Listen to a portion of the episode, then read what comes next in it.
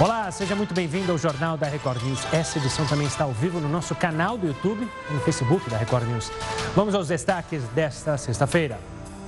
Auxílio emergencial. O presidente Jair Bolsonaro diz que benefício vai ser pago até dezembro. Valor ainda não foi definido. Frio atrai turistas no sul do país. Neve é vista em pelo menos nove cidades gaúchas e em várias regiões. Os termômetros ficaram abaixo de zero. Coronavírus. Estudos apontam que uma mutação pode ter tornado o vírus ainda mais contagioso e menos perigoso. Pesquisa revela mudanças nos hábitos de alimentação dos brasileiros. O consumo de arroz e feijão é reduzido e o de adoçante e açaí aumentou. Viralizou na internet. Câmeras de segurança registram o momento exato em que um menino de apenas 3 anos de idade conseguiu salvar o colega de um afogamento.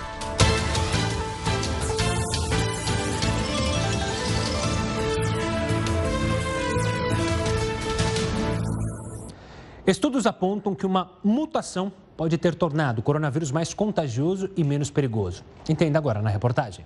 O jornal diário francês Les Echos noticiou três estudos científicos que apoiam a tese de que o coronavírus sofreu uma mutação genética que o tornou mais infeccioso, mas ao mesmo tempo menos fatal. De acordo com os pesquisadores, essa mutação se espalhou nos últimos meses e se tornou dominante. Em março, a variante só era observada em 10% das sequências genéticas da Covid-19.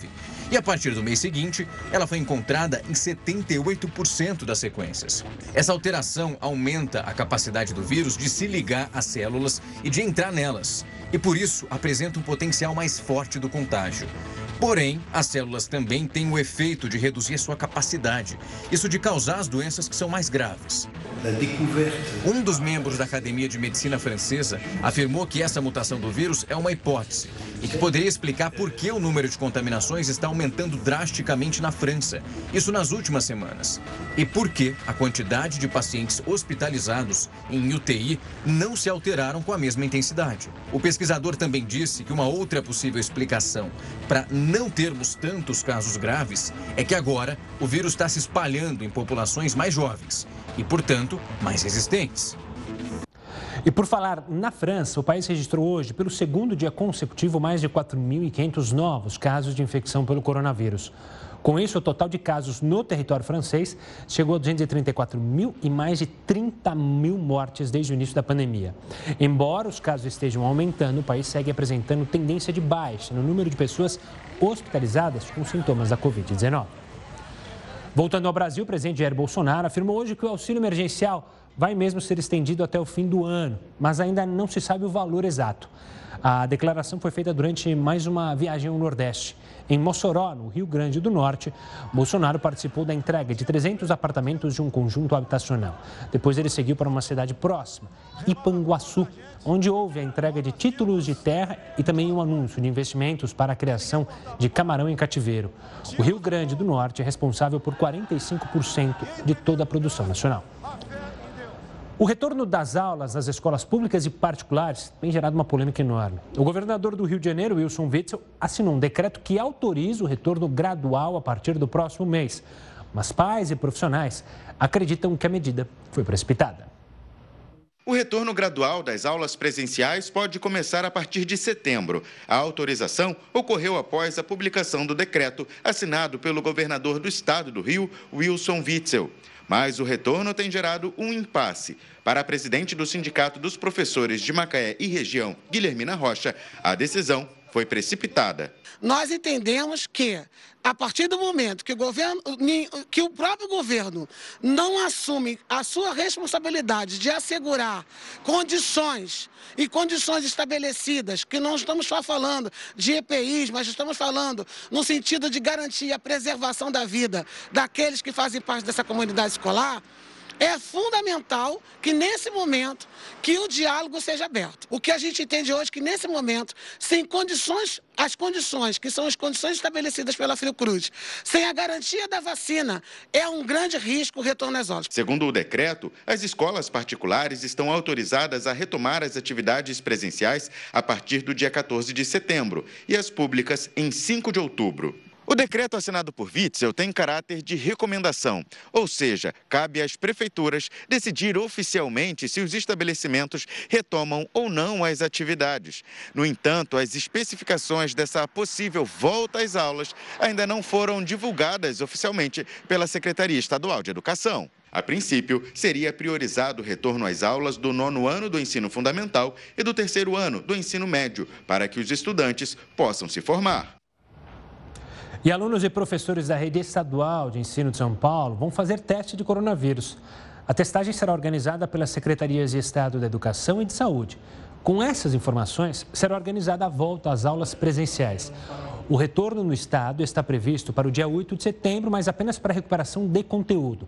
Já a retomada do ensino efetiva é esperada para o dia 7 de outubro, só que a palavra final será dada por cada prefeitura.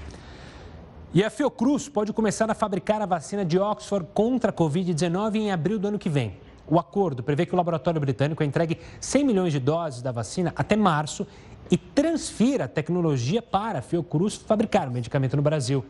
A média diária de exames na saúde pública saltou de 1.100 em março para mais de 22 mil em agosto. São mais de 2 milhões e 100 mil testes do tipo PCR realizados. E como era esperado, o frio chegou forte e nevou no sul do Brasil. Em Santa Catarina, nevou em três cidades da região serrana. Quem conseguiu ver gostou do espetáculo. A temperatura mais baixa foi de menos 8 graus em Bom Jardim da Serra. Já no Rio Grande do Sul, também nevou em pelo menos 10 regiões.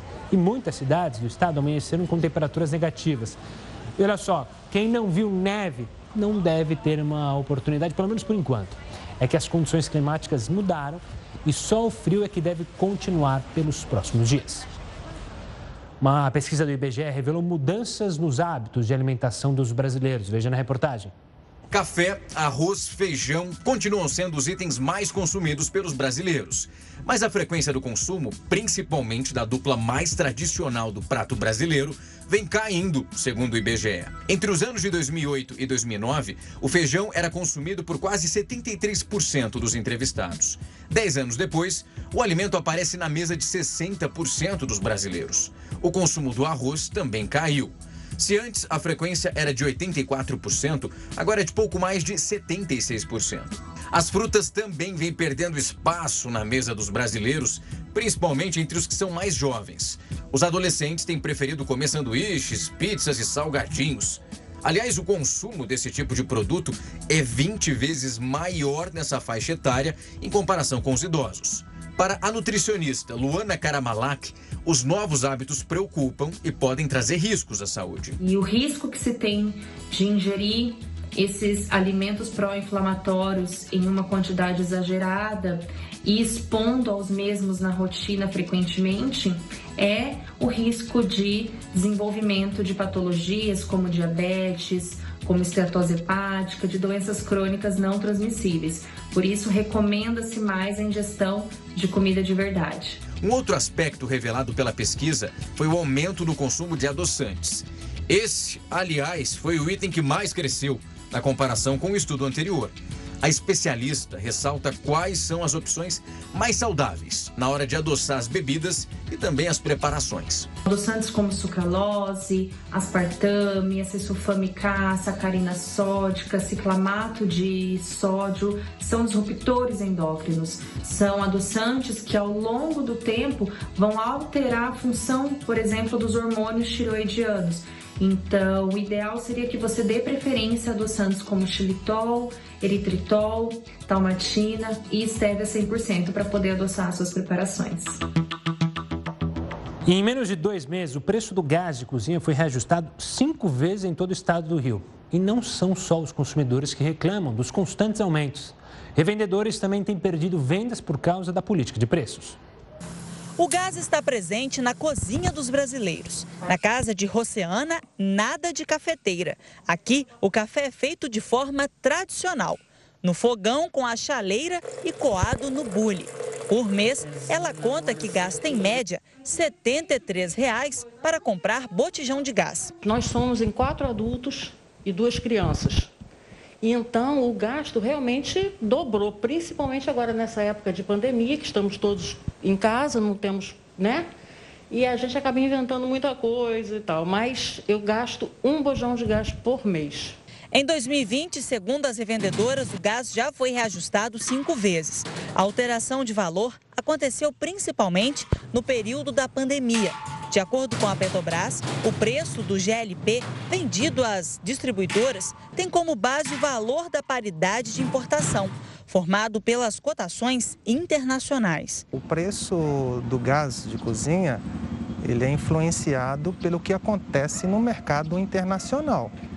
Então, por exemplo, o preço do barril de petróleo e os custos de importação, é, que inclui transporte, é, tarifas é, portuárias e o dólar, por exemplo, eles têm um papel importante para influenciar, um papel importante para determinar o preço final do produto. O preço médio da estatal para as distribuidoras do produto será equivalente a R$ 26,55. Apesar do aumento, a Petrobras afirma que o produto ainda registra queda de 4,5% no acumulado do ano. O equivalente a R$ 1,26 pelo botijão de 13 quilos. Mas as revendedoras sentem a diferença no caixa. Esse cenário ele vem se repetindo há vários meses por conta da política de preço da Petrobras, que é estar tá reajustando o valor que antes era trimestral, agora em dois meses eles conseguem repassar às vezes cinco aumentos e a gente fica sem margem para trabalhar tendo que entubar esse aumento e não consegue repassar para o consumidor final. Este economista ressalta que, diante do atual cenário, as famílias com maior número de integrantes acabam consumindo mais e sentindo os reajustes no bolso. Se nós considerarmos né, o cenário atual, a renda média da população caiu. E uma taxa alta de desemprego, qualquer aumento de preço vai pesar no orçamento, principalmente da população de baixa renda. Olha só, existem vários mitos e verdades sobre a agronomia aqui no Brasil. O Heroto Barbeiro vai desvendar alguns deles para vocês que acompanham o jornal da Record News. Diga lá, professor. Olá, Gustavo. Olha, é, falando um pouco então do agronegócio brasileiro. É, hoje eu estava vendo aqui, é, há uma estimativa da queda do produto interno bruto do nosso país em 6% esse ano. Ficar negativo 6%. Mas não o agronegócio. O agronegócio vai subir 2,5% esse ano, segundo também essa estimativa. Dizendo que a safra aí é muito boa e que por esse motivo então a gente vai vender mais. Outra coisa importante é o seguinte: a grande quantidade que o dólar que o Brasil está guardando se deve principalmente às exportações do agronegócio, que tem vendido bastante no exterior e tem vindo bastante dólar para o Brasil. Mas tem o outro lado da moeda, qual é que é? É o fato então de que o agronegócio ele também é, é, é, acusado de desmatamento e acusado também de ser responsável, então, aí pelo, pelo uso do agrotóxico. Eu vi hoje uh, uma, uma série chamada Mitos e Verdades, eu escolhi só cinco para não, não perder muito nossa cabeça aqui, feita por uma pessoa que entende do agronegócio, que é o Chico Graziano. E eu não sabia algumas coisas e eu quero ver se o pessoal nosso aqui também entende. Por exemplo, é, alimentos vêm da onde? Vem, vem, vem, do campo. Pô, mas de onde é que vem? Vem do agronegócio ou vem da agricultura familiar? Eu achava que vinha da agricultura familiar com 70%. Ele diz, não é verdade. Apenas 23% vem da agricultura familiar. Os outros tantos por cento vêm, então, do agronegócio e das grandes empresas que atuam na área do campo. Outra coisa também que eu já tinha ouvido falar, que o gasto para você produzir um quilo de carne são 15 mil litros de água. Eu nunca imaginei que um boi bebesse tanto. E eles, olha, isso não é verdade, né? Não é verdade que se utilize 15 mil litros de água, porque o rebanho brasileiro tem mais de 200 milhões de cabeça, consequentemente ele ia secar o país como um todo. Foi outra história que eu vi lá. Outra que me chamou a atenção sobre o agronegócio, também o pessoal comenta muito por aí. É, alimentos orgânicos não têm agrotóxico. Eu disse, não, não tem. Eles têm. Por quê? Porque mesmo aqueles orgânicos usam alguma coisa de química para poder se manter. Por exemplo, plantação de tomate não usa agrotóxico, né, o, tomate orgânico. Mas ele usa, por exemplo, um derivado do cobre para impedir que o tomate seja atacado pela praga. E aí, tem ou não tem agrotóxico? Segundo ele, ainda assim tem. Outra questão também curiosa para a gente conversar com as pessoas. Afinal, é verdade que um boi polui mais do que um carro? Como o boi polui? Porque o boi rumina. Né? Ele primeiro ele engole, depois ele rumina de novo. E aí ele cria um gás chamado metano. Então o boi, quando ele faz o pum, ele solta metano. O metano ajuda o aquecimento do planeta? Sim, mas não é verdade que ele polui mais do que um carro. Um carro, quando a gente liga o motor, ele solta uma quantidade muito maior de, de, de produtos químicos produzidos do que um boi. Ainda que o boi, como eu disse, é um gerador de metano, não? Né? o, boizinho aí no, no, pasto. Então, são algumas dessas questões aí. Outra lá, é, que é mais polêmica. Estamos ou não sendo envenenados pelos agrotóxicos? As ONGs que cuidam do campo dizem que sim, que o Brasil é um dos maiores consumidores de agrotóxico do mundo. O especialista aqui diz que não, o Chico Graziano diz que não, não é verdade, porque, segundo ele, os dados da Anvisa mostram que não há perigo das pessoas se contaminarem com a utilização de agrotóxicos no campo. Então, acho bom a gente entender um pouco essas coisas. Algumas delas são polêmicas, vale debate, vale ouvir outras pessoas, tudo bem. Dada a importância que o agronegócio, como eu falei na abertura, está tendo na economia brasileira e na recuperação do país. A gente vai acompanhar aqui. Bom, Heraldo, o Heraldo volta daqui a pouquinho aqui no Jornal da Record News com outras informações. Olha só, após traços de coronavírus serem encontrados em embalagens de frangos na China, surgiram questões sobre as chances do vírus ser transmitido por embalagens de produtos. Você vai entender melhor na nossa reportagem. Lote de frango foi exportado pelo Brasil. A cidade chinesa que recebeu disse que identificou o vírus num controle de rotina. O Ministério da Agricultura explicou que, segundo a Organização das Nações Unidas para a Agricultura e a Organização Mundial da Saúde, não há uma comprovação científica de transmissão do vírus a partir de alimentos ou então embalagens de alimentos congelados. Alguns estudos em laboratórios concluíram que o coronavírus pode sobreviver por algumas horas ou até dias, isso em alguns tipos de embalagens.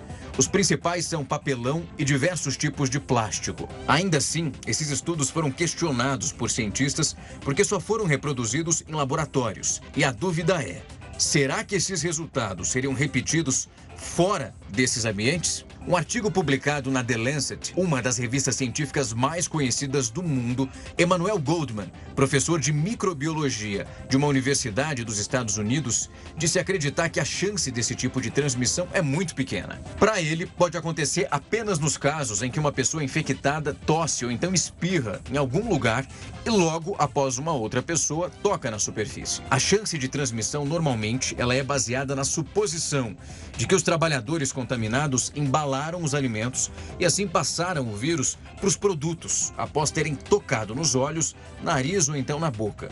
De acordo com o Centro de Controle de Doenças dos Estados Unidos, pode ser possível que uma pessoa seja infectada ao tocar uma superfície ou um objeto, mas a agência deixa claro que esta não é a considerada a principal forma de propagação do vírus. Para a OMS, não há atualmente nenhum caso confirmado de Covid-19 transmitido por alimentos ou então embalagens. Mesmo assim, a organização recomenda que as mãos sejam lavadas. Isso após o manuseio das embalagens. Também é importante fazer isso depois de receber as entregas de alimentos. A Organização Mundial da Saúde disse que a pandemia de coronavírus pode ser controlada na Europa sem a necessidade de paralisar toda a sociedade. Segundo a OMS, as autoridades do continente estão mais preparadas para controlar surtos do vírus, é a segunda onda, e há uma maior conscientização sobre a doença, pelo menos na visão dos diretores da OMS. Vamos falar da queda de temperatura registrada aqui no Brasil? Ela aumentou o número de infecções respiratórias. Você sabe muito bem, né? Você já deveria ter ouvido da sua avó, da sua mãe, olha, esfriou, pega a blusa, senão vai gripar, senão pode ficar doente. A gente vai falar mais sobre isso com o Dr. José Rodrigues Pereira, que é pneumologista da Beneficência Portuguesa de São Paulo, no próximo bloco, para entender por que, que quando baixa a temperatura aumentam os problemas respiratórios. É só ficar aqui conosco que você vai entender sobre isso. A gente vai falar também sobre a queda da temperatura, que pode aumentar o número de infecções respiratórias. Já já você vê. O Estado de São Paulo já aplicou 202 multas pela falta de uso ou utilização incorreta das máscaras de proteção desde o dia 2 de julho. Ao todo, a Vigilância Sanitária contabiliza 24.840 estabelecimentos inspecionados, sendo que a penalidade foi aplicada a 121 empresas e a 81 pessoas por causa do descumprimento da regra. No estado, o uso do item em espaços públicos é obrigatório e quem estiver sem proteção fica sujeito à multa. A taxa de 5.025, a taxa de 5.025 reais para empresas que permitirem que clientes ou funcionários estejam no local sem a máscara. E para pessoas físicas, a multa é de 524 reais.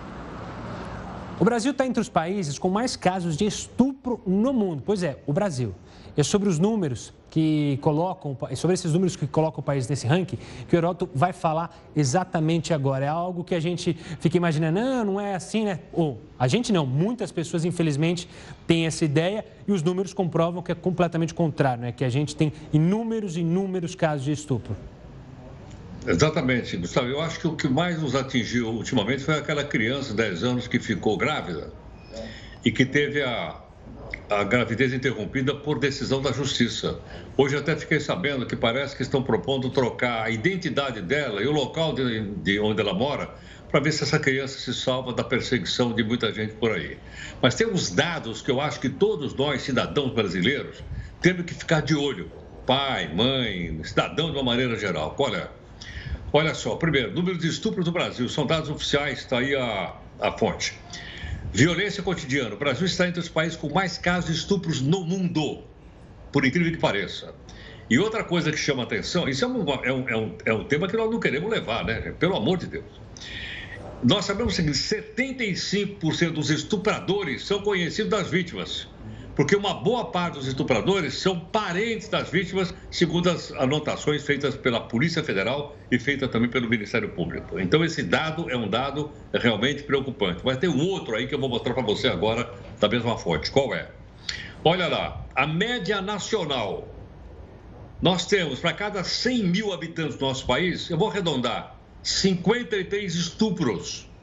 Para cada 100 mil habitantes do Brasil, acontece 53 estupros. Se você lembrar que o Brasil tem 200 milhões de habitantes, imagine a quantidade de estupros que vai subir ali do outro lado. Não é porque isso aí é uma proporção, como você está vendo, é um número realmente vai ficar muito grande e estarrecedor. Mas é bom saber, da cada 100 mil, 53 tem estupros. Outro número importante também, para que a gente possa olhar como cidadão. Quem são vítimas de estupro no Brasil? Olha lá, mulheres, 81%. Quase 82% das vítimas de estupro no Brasil são mulheres. Mas há homens também. Mais de 18% dos estupros acontecidos no nosso país são perpetrados contra homens. Mas a maioria de, maioria de mulheres, como você está vendo o número aí, é simplesmente esmagadora. Outro número interessante também para a gente pensar. Olha só, olha o que acontece. Meninas que sofrem estupro geralmente, geralmente tem menos de 13 anos de idade. Meninas foram estupradas com menos de 13 anos de idade. O caso que eu citei agora há pouquinho da menina era de 10 anos. Mas olha o caso dos meninos. Meninos são estuprados com menos de 7 anos de idade, segundo as informações colhidas pelas autoridades do nosso país. Então é uma coisa realmente bastante preocupante para as famílias de uma maneira geral, né? para olhar as crianças e saber onde é que as crianças estão ficando durante o dia ou muitas vezes indo dormir na casa de pessoas que você não sabe quem é. Esse dado mostra o seguinte: veja bem, a cada 100 estupros acontecidos no nosso país, vou arredondar, 64 são contra vulneráveis, ou seja, de pessoas que não podem se defender. A maior parte delas são crianças ou pessoas portadoras de alguma, de alguma, de alguma deficiência. Então, de cada 100, 64 são vulneráveis, não seriam capazes de resistir a uma tentativa de estupro, seja lá um homem ou seja uma mulher. Mas temos aqui uma, uma outra informação para passar também. Esse mapinha aí do Brasil que você está vendo aí, ó, o mais escuro né, é onde dá vítimas por 100 mil. É onde acontecem mais estupros do nosso país. Dá uma olhada aí para você ter uma ideia, olha o seu estado aí. Você que está nos acompanhando aqui no Brasil inteiro, através da Record News e das nossas redes sociais, olha o seu estado aí para ver se ele é onde acontecem mais ou menos estupro, de acordo com aquela tabelinha que está do lado esquerdo ali, que está pintado. Agora, desses todos, nós temos três onde acontece o maior, o maior número de estupro. Pela ordem: primeiro lugar do Brasil, Mato Grosso do Sul. Segundo lugar, Rondônia. Terceiro lugar, Santa Catarina. São os três estados aonde acontece mais estupro no Brasil, segundo os dados coletados pela, pelas autoridades brasileiras e que estão sendo divulgados por aí. Portanto, eu acho que com isso a gente pode ter uma consciência melhor e cuidar melhor, principalmente das nossas crianças. De fato, Heródoto, obrigado pela participação. São dados alarmantes que é preciso olhar cuidadosamente esses dados e, claro, uma punição maior a justamente quem comete esses crimes é, nojentos é a palavra para quem estupra. Heródoto, daqui a pouco você volta aqui conosco. É, eu quero falar agora sobre os mesários que vão atuar nas eleições municipais deste ano. Eles já podem ser convocados por mensagens de e-mail, WhatsApp e também ligações telefônicas. Se você recebeu o comunicado, ser selecionado, vai precisar confirmar a participação em até três dias úteis. De acordo com o Tribunal Superior Eleitoral, a medida evita que o cidadão precise ir ao cartório para fazer a confirmação e ainda contribui para a manutenção do isolamento social. Vamos falar de economia agora, porque o Brasil criou mais de 131 mil novas vagas com carteira assinada em julho. Este é o melhor desempenho para o mês em oito anos. O ministro da Economia, Paulo Guedes, comentou sobre a criação dessas vagas no país. Temos uma notícia extraordinária. Criamos liquidamente 130 mil empregos esse mês. Isso não acontecia desde abril. E isso é um excelente sinal de que a economia pode efetivamente fazer um retorno em V, porque os diversos padrões, como eu disse, é, de energia elétrica, de arrecadação, de geração de empregos, vendas, crédito, todos esses estão dando sinais de fortalecimento da economia brasileira. Olha, a queda da temperatura registrada no Brasil nesta sexta-feira aumentou o número de infecções, pode aumentar o número de infecções respiratórias. O doutor José Rodrigues Pereira, pneumologista da Beneficência Portuguesa de São Paulo, vai explicar para a gente. Doutor, obrigado pela participação aqui conosco. Qual é a relação de temperaturas mais baixas com, de fato, a pneumonia? Antes de mais nada, uma boa noite.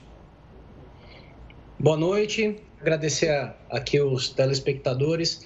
É, toda vez que a gente tem uma exposição a um clima mais frio, uma queda de temperatura, é muito comum haver uma queda transitória da nossa imunidade. E com isso a gente fica mais suscetível a infecções oportunistas, tanto infecções virais quanto infecções bacterianas. É, muito tem se falado sobre o Covid só que a gente continua tendo todas as outras infecções é, virais características da época do ano, é, influenza H1N1, que é um tipo de influenza A, rinovírus, vírus sensicial respiratório. Então, uh, essa época do ano é, é, muito característica essas infecções e agora a gente está tendo um, um, uma amostrazinha do inverno, então existe um risco maior realmente das pessoas se contaminarem. E essa contaminação tende a ser maior nos grupos mais vulneráveis, crianças idosos, por exemplo? Sim, os extremos de idade, então, caracteristicamente, tem uma situação imunológica mais deprimida. Então, crianças e idosos têm um risco maior de evoluir com um processo infeccioso. Uma característica do inverno, e principalmente quando está frio, e uma coisa que a gente não está vendo agora por conta da situação da pandemia, que é justamente aglomeração, ambientes fechados, então isso facilita a propagação do vírus, né? Então a taxa de, de contaminação e por conta dessa característica peculiar que a gente está vivendo, né, da, da, da pandemia pelo SARS-CoV-2, é, essa situação, a tendência é que não ocorra. Então, o que eu recomendo para as pessoas é que se agasalhem mesmo. Então, eu vi que você falou um pouco mais cedo aquilo que a mãe falava para levar um casaco. A mãe sempre está certa, a gente tem que confiar nela. É importante mesmo a gente se proteger e não estar tá exposto ao frio. Doutor, obrigado pela participação, pelas dicas valiosas e pelo alerta com esse tempo que está gelado no sul, no sudeste, pode ainda causar temperaturas mais baixas também no centro-oeste e no norte do país. Mudando um pouco de assunto, a Secretaria de Justiça e Cidadania de São Paulo abriu um processo para apurar aquele ato racista, esse aí que você está vendo contra o motoboy que aconteceu em Valinhos, interior de São Paulo. Mais detalhes sobre essa história daqui a pouco, aqui no Jornal da Record. O ministro do Supremo Tribunal Federal, Luiz Roberto Barroso, determinou nesta sexta-feira que o governo apresente uma nova versão do plano para o enfrentamento da Covid-19 entre os indígenas.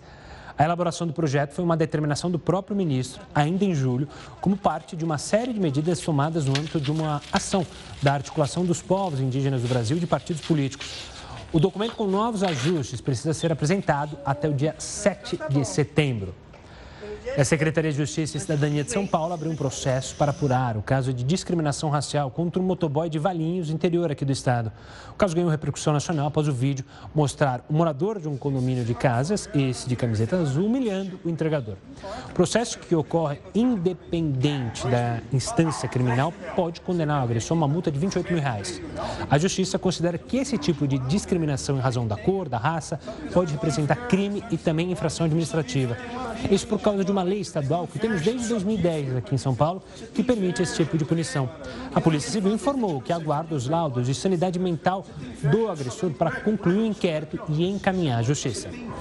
Vamos falar mais uma vez com o Heraldo Barbeiro, porque nesta sexta o STF começou a votar uma ação proposta por 17 partidos políticos para derrubar uma regra sobre prestação de contas das siglas. O professor Heraldo explica essa ação. Diga lá, professor.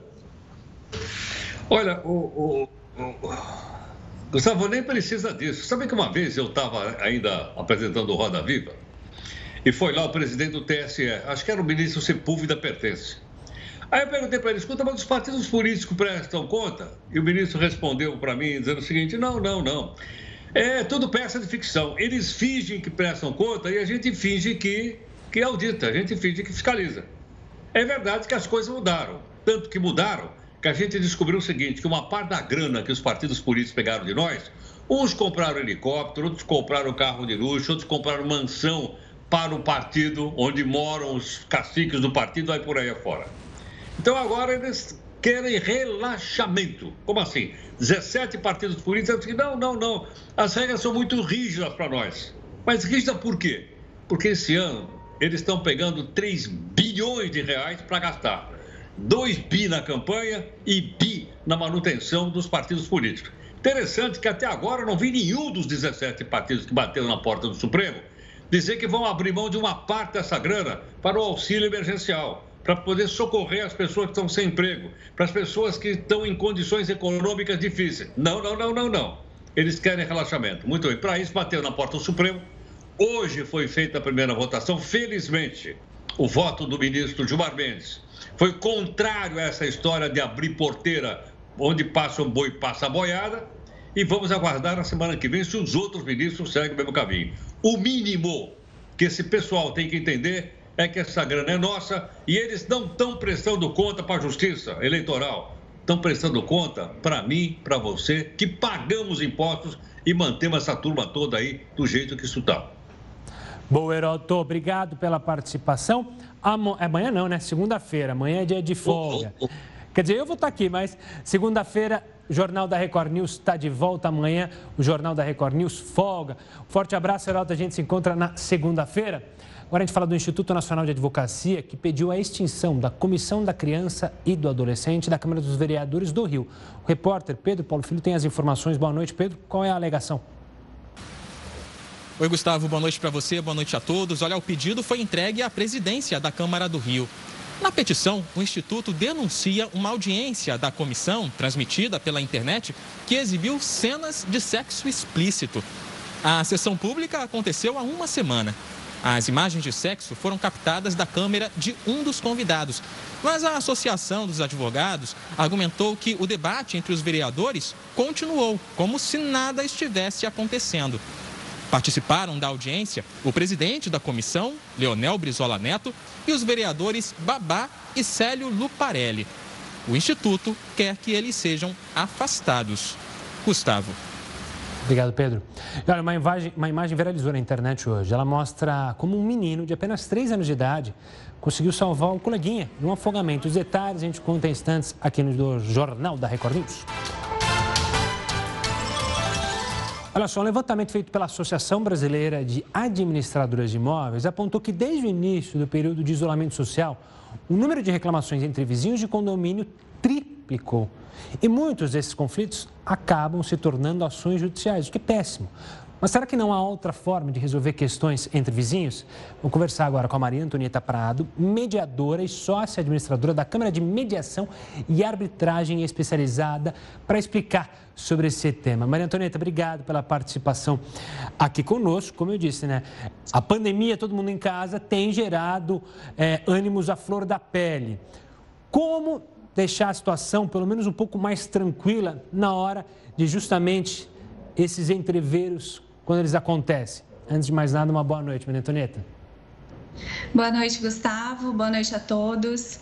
Bom, é, nesse momento de pandemia que a gente está vivendo, o condomínio está sendo um local de surgimento de muitos conflitos, porque todos nós estamos ficando mais tempo em casa do que de costume e essa convivência intensa pode gerar conflitos.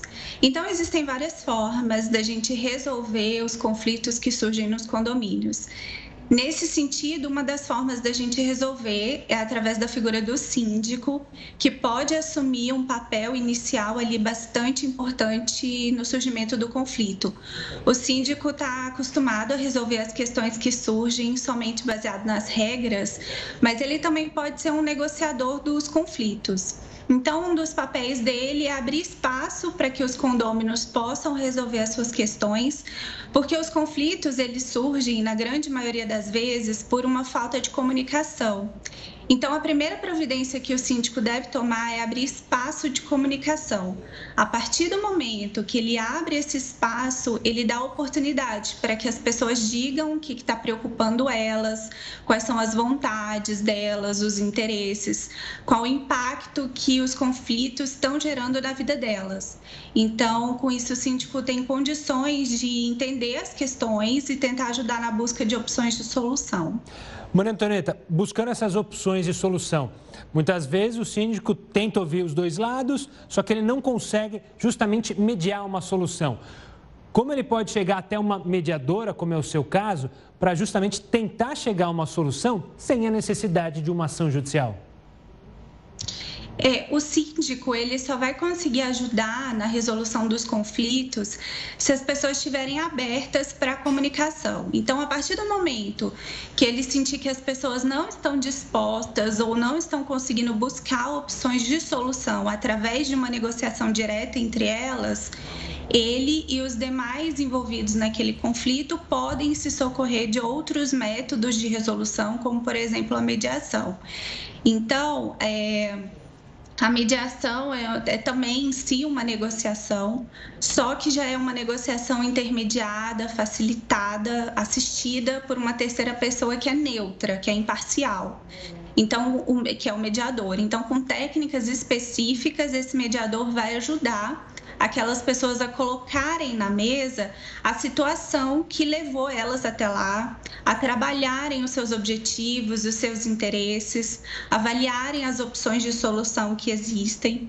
Importante dizer que a mediação é um procedimento voluntário confidencial e flexível. Então, o mediador não é o julgador, e o procedimento de mediação é bem complexo. Então, não é qualquer pessoa que é capaz de mediar seriamente um conflito. Então, é preciso buscar quem faça isso de forma profissional, como as câmaras privadas de mediação fazem. Maria Antonieta, é, isso é algo realmente é, é, um pouco novo aqui para a maioria das pessoas, né? É, os resultados têm sido positivos? Você acredita que há espaço para mais mediações ao invés da gente encher o, judicial de ações que podem ser resolvidas para mediação? Há espaço para crescimento das câmaras? Há muito espaço para crescimento das câmaras. Nesse momento de pandemia, ela já vem crescendo. Isso porque esses métodos extrajudiciais de solução de conflitos, eles cabem a qualquer momento. A mediação, por exemplo, ela cabe a qualquer momento do conflito. Então, as pessoas podem solicitar é, um procedimento de mediação, podem submeter a ele, mesmo que já tenha sido ajuizada uma ação. Elas podem, se elas considerarem adequado, parar aquela ação judicial e solicitar o início de uma mediação, como uma tentativa de resolver de forma amigável. Ou então, as pessoas que ainda não iniciaram qualquer processo judicial não precisam iniciar, elas podem procurar diretamente uma Câmara Privada de Mediação, que é uma empresa que tem no seu quadro profissionais que estão habilitados para atuar com os métodos consensuais e vai disponibilizar um ambiente adequado para a realização da mediação. Então, existem câmaras sérias que realizam um trabalho de muita qualidade, já ajudaram várias pessoas ao longo desses anos.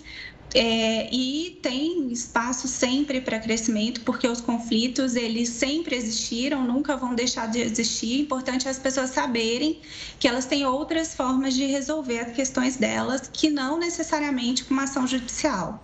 Obrigada pela participação, Maria Antonieta. O recado que fica bem claro para as pessoas, né? Vocês podem chegar à solução dos conflitos sem terceirizar para um juiz, sem que a decisão seja tomada por ele, mas sim entre as partes com a ajuda de uma mediadora, como é o caso da Maria Antonieta. Você que acompanhou essa entrevista, perdeu um trecho, quer acompanhar de novo, daqui a pouco está lá no nosso canal no YouTube, youtube.com.br Record News. Só apontar o celular, aí a câmera do seu celular, para o QR Code, que você já vai direto para a nossa página. E olha, a exposição Leonardo da Vinci, 500 anos de um gênio, que aconteceu aqui em São Paulo antes da pandemia, ganhou uma versão virtual para você que é fã das artes. Segundo a organização, na versão virtual, o visitante conhece a vida e o legado de Leonardo da Vinci de modo, modo totalmente imersivo. A exposição fica disponível até o dia 20 de dezembro e os ingressos custam 20 reais. E olha, a tempestade Ellen segue castigando a costa do país de Gales, lá no Reino Unido. Ventos de mais de, um, de 100 km perdão, por hora deixaram o mar agitado na região. Um turista de 50 anos morreu ao ser arrastado numa praia da Cornualha. O mau tempo deve seguir pelo fim de semana. E olha só que imagem impactante. Ela viralizou hoje na internet.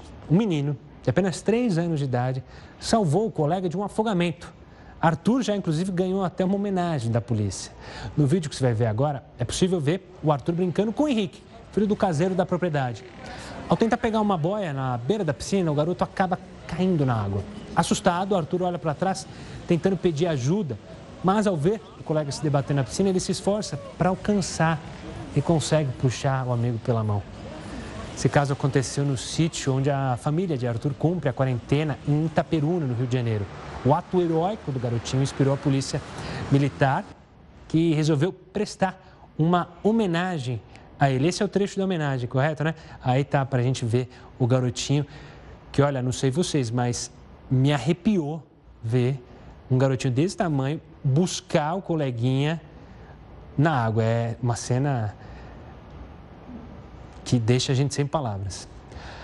A gente fala agora do INSS, que adiou mais uma vez a data de reabertura das agências para o atendimento presencial. E a fila de pedidos acumulados não para de crescer, obviamente. Desde março, começo da pandemia, as agências do INSS estão fechadas. Não há atendimento presencial, o que atrasa ainda mais a liberação dos benefícios. A reabertura gradual ficou para 14 de setembro. E após derrota no STF, os trabalhadores dos Correios decidiram manter a greve que começou na última terça-feira. Os ministros do STF formaram maioria para manter a liminar que reduziu a vigência do acordo trabalhista entre os Correios e os seus funcionários para apenas um ano. Agora, a categoria questiona a retirada de direitos. E olha, não são poucos os flagrantes de desrespeito às normas de segurança para o combate à disseminação do coronavírus no Rio de Janeiro. Por isso, a Prefeitura de Campos decidiu adotar medidas mais rigorosas a partir da próxima semana. Nas ruas e calçadões de Campos, a situação é a mesma registrada nos bares e restaurantes, principalmente nos fins de semana. Muita gente sem máscara e que desrespeita até o distanciamento social. Por causa desses atos, medidas rigorosas serão adotadas na cidade a partir da próxima segunda-feira, dia 24. As pessoas ainda não entenderam é, que tem que ficar em isolamento social, só sair extremamente necessário. Então acaba prejudicando aquelas pessoas, o comércio, que estão retomando a sua atividade e de repente a gente tem que regredir por causa da irresponsabilidade daquelas pessoas, não do comércio que ele está cumprindo, e sim daquelas pessoas que ficam à frente do comércio, ficam na rua, aglomerando, trazendo transtorno para a fiscalização e para a saúde pública. Uma parcela da população tem descumprido as normas, seja nas ruas ou em eventos particulares. Por conta disso, entendemos a necessidade de sermos um pouco mais rigorosos com a ideia de que os bons não paguem pelos maus. Novos decretos foram publicados no Diário Oficial do município como forma de conter esse relaxamento adotado por uma parte da população. O decreto de número 214/2020, que prevê a transição gradual das medidas de isolamento social como meio de combate à disseminação do vírus, o município teve que recuar. Volta a ser proibido o takeaway depois das 23 horas e o comércio e consumo de bebida em vias públicas após o mesmo horário. Para o subsecretário de governo, as novas medidas foram necessárias para manter o controle de número de casos da doença na cidade estamos estáveis no que se refere aos leitos públicos. Houve uma certa piora em ocupação de leitos de UTI nos hospitais privados. Porém, a nossa capacidade da saúde pública está dando conta, não há ninguém na fila e nós temos confiança que assim se manterá. Para conscientizar quem não está respeitando as medidas de prevenção, um projeto de lei que foi enviado à Câmara de Vereadores pelo Executivo deve ser votado em caráter de urgência. Se aprovado, pode penalizar quem insistir em desrespeitar as medidas adotadas pelo município. 10 horas em ponto pelo horário de Brasília. O Jornal da Record News fica por aqui. Você fica agora muito bem acompanhado com Rafael Algarte, a edição das 10 do Hora News. Tchau, tchau.